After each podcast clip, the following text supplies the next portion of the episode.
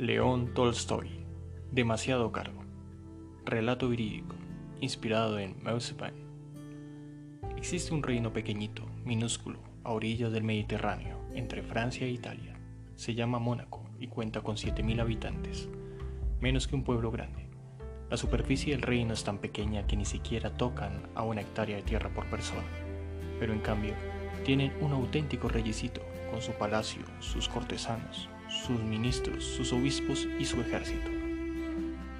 Este es poco numeroso, en total unos 60 hombres, pero no deja de ser un ejército. El reyesito tiene pocas rentas. En ese reino hay impuestos para el tabaco, el vino y el alcohol, y existe la decapitación. Aunque se bebe y se fuma, el reyesito no tendría medios de mantener a sus cortesanos y a sus funcionarios, a no ser por un recurso especial. Ese recurso se debe a una casa de juego, a una ruleta que hay en el reino. La gente juega y gana, y pierde, pero el propietario siempre obtiene beneficios y paga buenas cantidades al reyesito. Pero hace cosa de 10 años las prohibieron porque traían muchas desgracias. Llegaba un jugador, se ponía a jugar, se entusiasmaba, perdía todo su dinero y a veces incluso el de los demás, y luego, en su desesperación, se arrojaba al agua o se pegaba un tiro. Los alemanes prohibieron a sus príncipes que tuvieran casas de juego, pero no hay quien pueda prohibir esto al reyesito de Mónaco. Por eso solo allí queda una ruleta. Desde entonces, todos los aficionados al juego van a Mónaco, pierden su dinero y el beneficio es para el rey. Por medio de un trabajo honrado, no puede uno construirse palacios. El reyesito sabe que eso no está bien, pero ¿qué hacer? Es necesario vivir. ¿No es mejor mantenerse de los impuestos sobre el alcohol o el tabaco? Así es como vive ese reyesito. Reina, amasa dinero y gobierno, lo mismo que los grandes reyes. Lo mismo que ellos, se corona, organiza desfiles y paradas, concede recompensas, a justicia, indulta, celebra, decreta y juzga, gobierna como los auténticos reyes. La única diferencia es que en Mónaco todo es pequeño. Una vez hubo un crimen en el reino, el pueblo de Mónaco es pacífico y nunca había allí sucedido tal cosa. Se reunieron los jueces para juzgar al asesino. En el tribunal habían jueces, fiscales, abogados y jurados. Después de juzgarlo, lo condenaron, según la ley, a la última pena, a la decapitación. Presentaron la sentencia al rey. Este la confirmó. No había más remedio que ajusticiar al criminal. La única desgracia es que no hubiese en el reino guillotina ni verdugo Después de pensarlo mucho, los ministros decidieron escribir al gobierno francés, preguntándole si podía mandarles la máquina y el verdugo para cortar la cabeza del criminal. Al mismo tiempo pidieron que les informase a ser posible de los gastos que esto supondría. Al cabo de una semana recibieron la contestación. Podían enviar la máquina y el verdugo. Los gastos ascendían a 16 mil francos. Se lo comunicaron al reyesito. Este meditó largo rato. Ese vibrón no vale tanto dinero. ¿No se podría arreglar el asunto más económicamente? Para obtener esa cantidad todos los habitantes del reino tendrían que pagar los impuestos. Parecería mucho.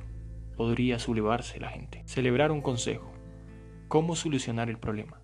Se les ocurrió preguntar lo mismo al rey de Italia. Francia es una república, no respeta a los reyes. En cambio, como Italia hay un rey, tal vez cobrarían menos. Escribieron. No tardaron en recibir contestación. El gobierno italiano les decía que con mucho gusto mandaría la máquina y el verdugo. El total de los gastos con el viaje incluido ascendería a 12 mil francos. Era más barato, pero no dejaba de ser una cantidad elevada.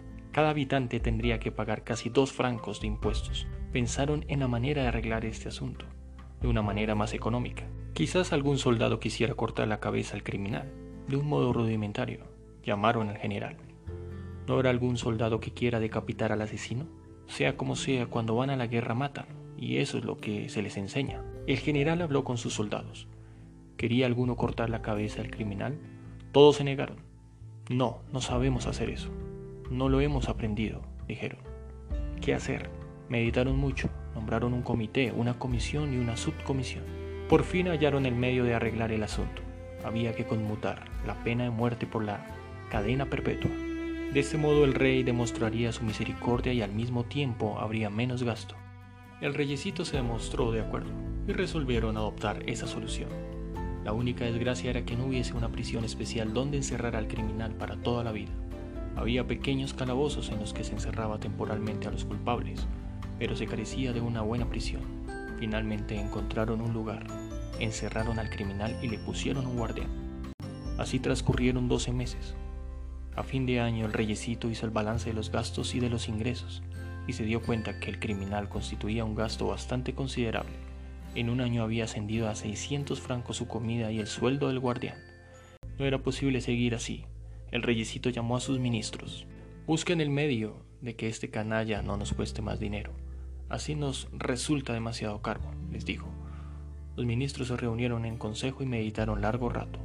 Uno de ellos dijo, Señores, creo que hay que suprimir al guardián. El criminal se escaparía, replicó otro. Si se escapa, al diablo. Informaron al rey. Este se mostró de acuerdo, suprimieron al guardián y esperaron a ver qué pasaría. Al llegar la hora de comer, el criminal buscó al guardián, y al no encontrarlo, se dirigió en persona a la cocina del palacio en solicitud de su comida. Cogió lo que le dieron, volvió a la prisión y cerró la puerta atrás de sí. Salía a buscar la comida pero no se escapaba. ¿Qué hacer? pensaron, que debían decirle que no se le necesitaba más para nada, que podía irse. El ministro de Justicia lo llamó. ¿Por qué no se va usted? Nadie lo vigila, puede marcharse libremente. Al rey no le parecerá mal. Pero hoy no tengo a dónde ir. ¿Dónde quiere que me vaya? Me han cubierto de oprobio, ahora nadie querrá tratarme. Me he apartado de todo. Ustedes proceden injustamente conmigo. Si me han condenado a muerte, tenían que haberme matado aunque no lo han hecho. No he protestado. En segundo lugar, me condenaron a cadena perpetua y me pusieron un guardián para que me trajera la comida, pero no han tardado en quitármelo. Tampoco he protestado. He ido a buscar la comida personalmente. Ahora me dicen que me vaya, pero esta vez arréglensela como quieran. No pienso irme, replicó el criminal. De nuevo celebraron el consejo. ¿Qué hacer? ¿Qué solución tomar? El criminal no se va, Después de pensarlo mucho, decidieron asignarle una pensión. Era la única manera de librarse de él. Informaron al reyesito. ¿Qué le hemos de hacer? Hay que terminar como sea, dijo este. Asignaron al criminal una pensión de 600 francos y así se lo comunicaron. Bueno, si me pagan puntualmente, me iré. Así se decidió la cosa. Entregaron al criminal la tercera parte de la pensión por adelantado. Este se despidió de todos y abandonó el dominio del reyesito.